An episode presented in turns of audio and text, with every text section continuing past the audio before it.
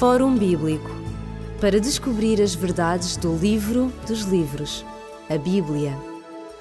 Fórum Bíblico. O programa Fórum Bíblico volta a estar consigo, volta à sua companhia durante estes momentos.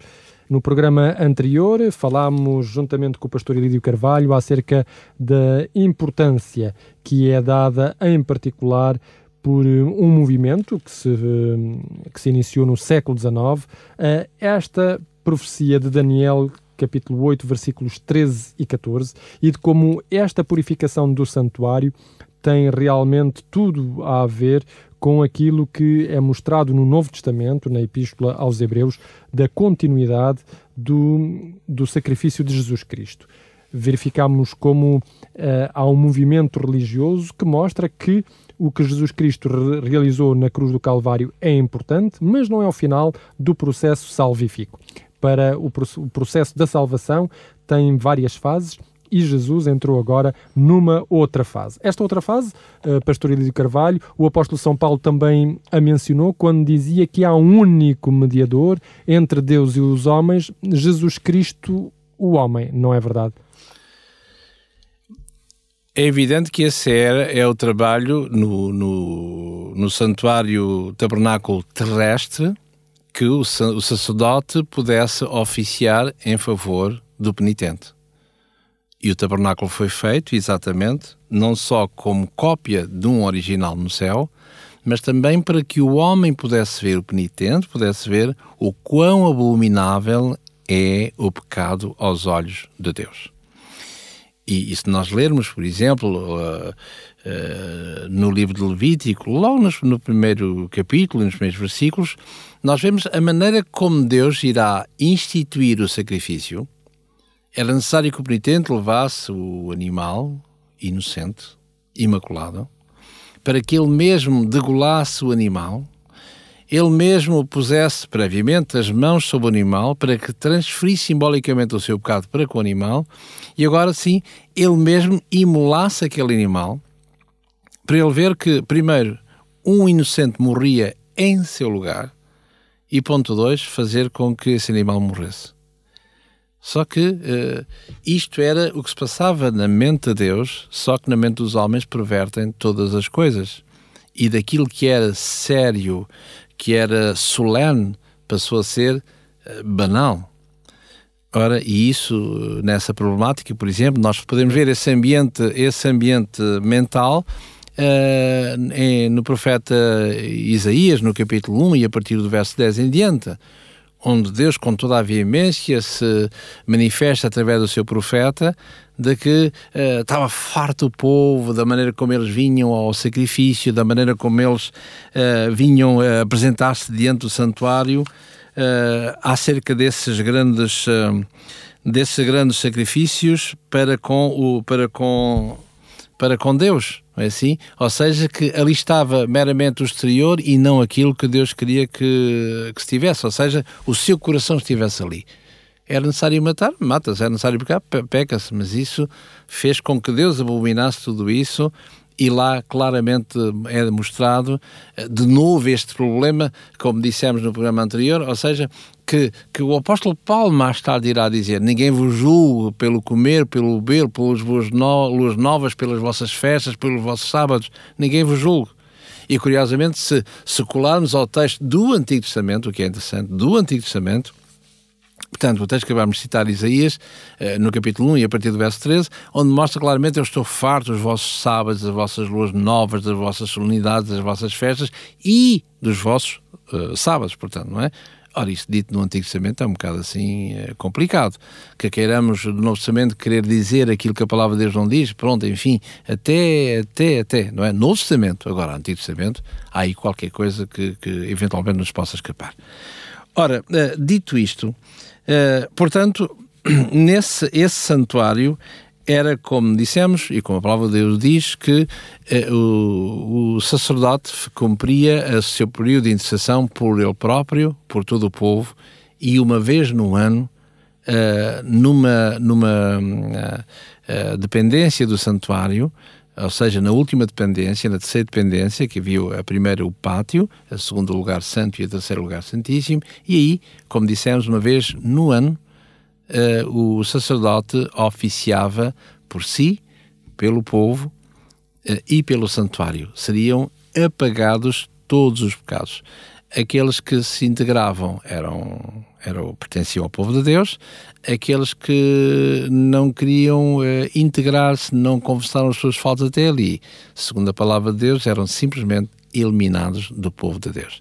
Aliás, o que irá acontecer uh, um dia, como diz curiosamente, embora o diga quase sem saber, se me é permitido dizer isso, inconscientemente, o que diz o credo, o credo Niceia, Constantinopla Niceia, que data, portanto, do, do quarto século, 325 da nossa era, onde diz lá que uh, crê em Deus Pai Todo-Poderoso e depois que Jesus se encontra à direita de Deus Pai e depois a dada altura dirá de onde há de vir julgar os vivos e os mortos. E, portanto, para ser julgados os vivos e os mortos, quer dizer que haverá um galardão positivo ou, poderia dizer, um galardão negativo para aqueles que não, uh, que não merecem, aqueles que decidiram voluntariamente não pertencer ao povo de Deus. Ora, e esta missão do povo de Deus, como vimos e aflorámos na, na, no programa anterior, Uh, neste dia das expiações, uma vez por ano no santuário, uh, como, como dissemos, portanto, no livro do Êxodo, no capítulo 30 e no verso 10, realizava-se uma vez por ano, o sumo sacerdote entrava naquele compartimento que era o lugar santíssimo. Uh, o pecado era, portanto, banido do povo de Deus nesse, nesse dia e nessa fase, podemos ver isso no, no no livro de Levítico, no capítulo 16, no verso 21, no verso 22, e, uh, portanto, aí o povo era, repito uma vez mais, e convém realçar, e não quero mais repetir, que o povo era, o povo, o espaço, o ser humano era finalmente totalmente purificado que se encontra nesse capítulo 16 de Levítico, no verso 17, no verso 33 e no verso 34 em particular. Ora, eh, portanto, se assim é, era necessário fazer a transição do santuário terrestre, como vimos, para o santuário celeste.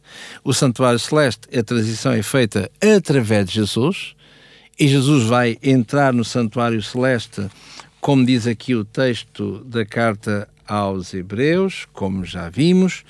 Eh, eu vou reler aqui uh, no capítulo 4 da carta aos Hebreus, no verso 14 visto que temos um grande sumo, temos um grande sumo sacerdote, Jesus, Filho de Deus, que penetrou nos céus, retenhamos firme a nossa confissão. Porque não temos sumo sacerdote que não possa compadecer-se de nós, porém temos um em como nós, em tudo, foi tentado, mas sem pecado. Cheguemos, pois, com confiança ao trono da graça, para que possamos alcançar misericórdia e achar graça, a fim de sermos ajudados em tempo oportuno. E o que é interessante é quando nós lemos aqui uh, no mesmo livro, neste caso no capítulo 10, diz assim no verso, no verso uh, eh, 19: Tendo, pois, irmãos, ousadia para entrar no santuário pelo sangue de Jesus. Ora, porquê é que isto está aqui? Está aqui porque, antigamente, como dissemos, quem entrava no santuário na, na, nas diversas partes, quer no Santo, quer no Santíssimo, era unicamente o sumo sacerdote. Ora, quando o véu foi rasgado de alto a baixo na cruz do Calvário, e já vimos isso em Mateus capítulo 27, verso 51, portanto, quer dizer que todos nós temos acesso diretamente ao santuário. Não é preciso passar por nenhum intercessor até lá chegar porque esse intercessor único é, segundo a ordem de Melquisedeque, no sentido de ser eterno, Jesus, segundo diz a carta aos Hebreus. Ora, muito bem, o que é que nós vemos aqui? Vemos que, como dizíamos, há uma certa franja do cristianismo que diz exatamente o contrário do seu modo de viver, do seu modo de proceder. Portanto, há um sacrifício de uma, enfim, instituição de, um, de, uma, de uma cerimónia, não é assim? em que faz com que o sacerdote terreno possa fazer aquilo que unicamente Deus faz. E é por isso que é a abominação do santuário. E é por isso que esse santuário terá que ser purificado. Isso quer dizer que, assim como no santuário terrestre, que já está inoperante, como vimos, eh, a intercessão do povo, perdoar os seus pecados, isso só pode ser perdoado segundo esta nova nomenclatura e nova ordem de Jesus, somente no santuário celeste. Muito bem. Há, há uma pergunta que o pastor Lídio Carvalho estava eu a dizer, um, ou estava eu a perguntar, o que é que aconteceria se o sacrifício de Jesus Cristo, ou seja, se todo o processo de salvação acabasse pura e simplesmente na cruz, realmente como muitos acreditam? À luz daquilo que nós já conhecemos da Bíblia, de, do que acabou de dizer do santuário, daquilo que está em Daniel capítulo 8, versículos 13 e 14, imaginemos que o processo acabaria na cruz, o, o, o que é que aconteceria? Haveria o julgamento estaria feito, as, as coisas estariam uh, completadas? Será verdadeiramente forçoso que exista este tal outro santuário celestial onde Jesus Cristo continua, digamos, a, a oficiar a, em favor do, do ser humano? É essa a necessidade que, que é dita no, no texto, uh, como vimos no, no texto anterior, ou seja, em que deve ser feito uma vez por ano. Porque durante o ano, tecnicamente, os, os, os pecados do povo, e o sacerdote incluído, eram simplesmente perdoados. Mas ao serem perdoados no santuário, eles ficavam simbolicamente retidos, permitam-me, em suspenso dentro do santuário. Portanto, quem saía estava uh, em paz consigo e com Deus, o sacerdote em paz consigo e com Deus, mas o santuário? O santuário estava totalmente repleto, simbolicamente, dos pecados ali depositados. Portanto, o pecado tinha sido, uh, tinha sido transitado do pecador para dentro do santuário e o pecado ficava em suspenso perante, em stand-by, ou suspenso perante Deus. Ou seja, o pecado merece uma culpa, essa culpa é a morte, o pecador ao ser perdoado, portanto, tem acesso à vida eterna, certo? E o que parece é que então no, o santuário assumiria essa culpabilidade, ou seja, Deus assumiria essa culpabilidade. E então esse dia das expiações quereria dizer o quê? E esse dia das expiações prova, mostra exatamente isso. Que ainda até aqui não vimos quem é, qual é a origem do pecado e quem é que o originou e é ele mesmo terá que levar sobre si, uh, uh, permita-me, semeou os ventos, tem que colher tempestades. Portanto, o povo fez tudo aquilo que devia ser feito para se libertar de. Ficam em, em, em resíduo dentro do santuário, mas o santuário não fica purificado. É necessário que ele se purifique. Ora, para o santuário terrestre, a cópia desse celeste, acontecia uma vez no ano, aqui este dia das expiações. É? Como, como diz aqui no livro do Êxodo, repito, no capítulo 30 e no verso 10. Ora, para que aconteça a mesma coisa como no santuário celeste, terá que haver, assim como havia o dia das expiações no santuário terrestre, com as diversas cerimónias que estavam incluídas neste dia, que não era um dia de folguedo, não é um dia do, como alguém dizia, de chá-chá-chá e, e de, de, grandes músicas na igreja, de, mas um dia de penitência, um dia de, de, de, de, de uh, como direi, um dia, um, dia em que a pessoa se deveria haver esse exame interior, o que, o, o que é que irá acontecer? Será que eu estou a ser perdoado? Será que o meu pecado foi, o meu perdão é aceito? Será que, será que, será que, será que Deus me perdoa? Será que eu fiz tudo aquilo aquilo estava ao meu alcance.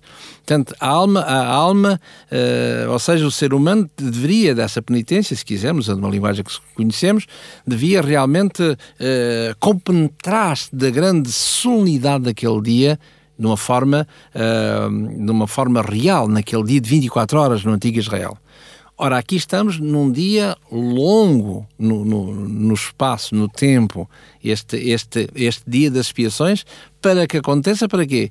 Para que finalmente não só o povo ficava livre, não só o sacerdote ficava livre, com, com a parte do todo, como também agora era necessário purificar todo o santuário. E agora, como é que se purifica este santuário? Temos que chamar alguém que seja, uh, que seja, que esteja na gênese, na origem desse mesmo pecado.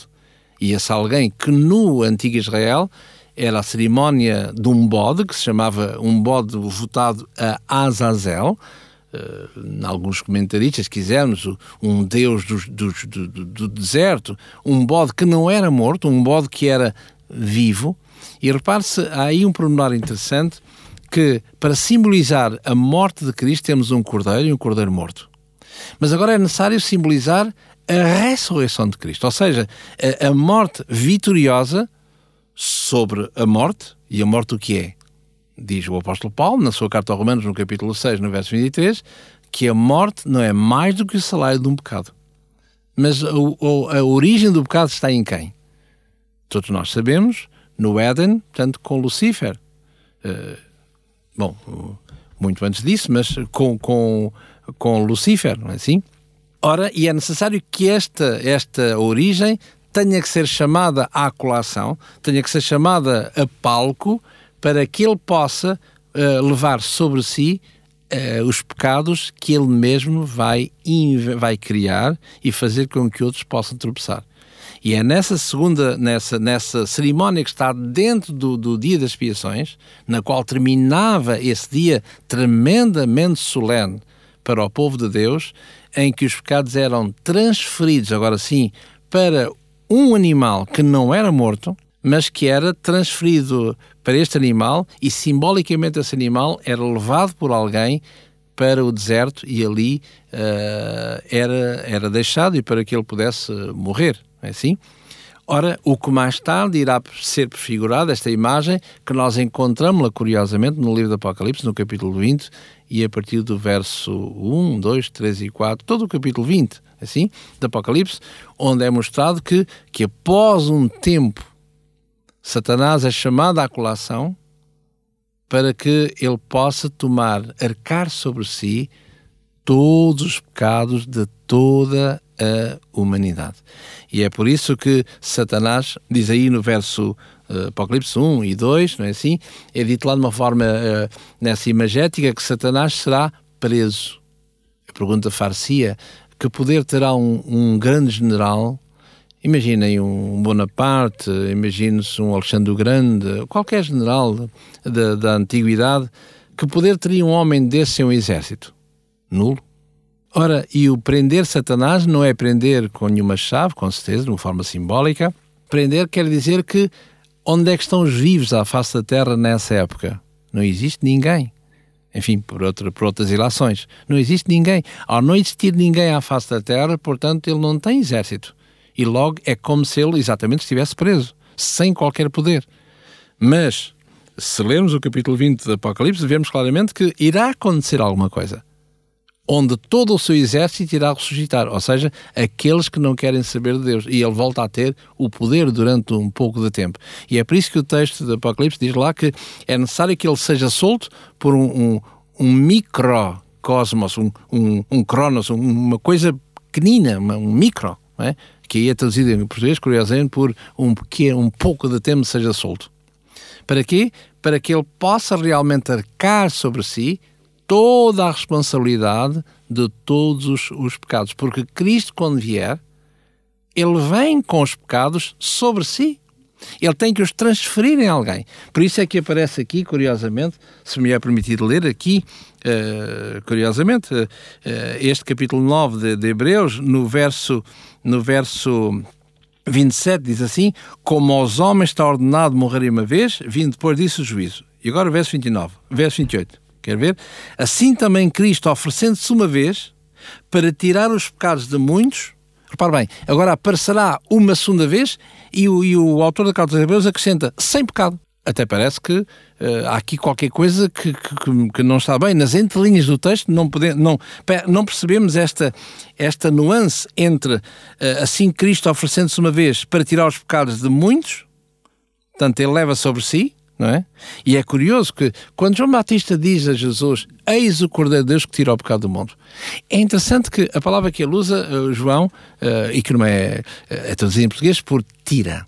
A palavra que ele usa, que é o verbo aerro, que é o verbo tirar, mas é tirar, mas levar sobre si. Não é tirar para pôr em alguns, levar sobre si que é curiosamente a mesma nomenclatura que encontramos em Levítico 16, eh, quando fala que neste santuário irá ser a purificação de, de, dos pecados de Israel. É a mesma coisa. E aqui, eh, aqui eh, curiosamente, se lermos nas entrelinhas do texto, ele te virá uma vez, forçando-se uma vez para tirar os pecados de muitos, aparecerá segunda vez sem pecado.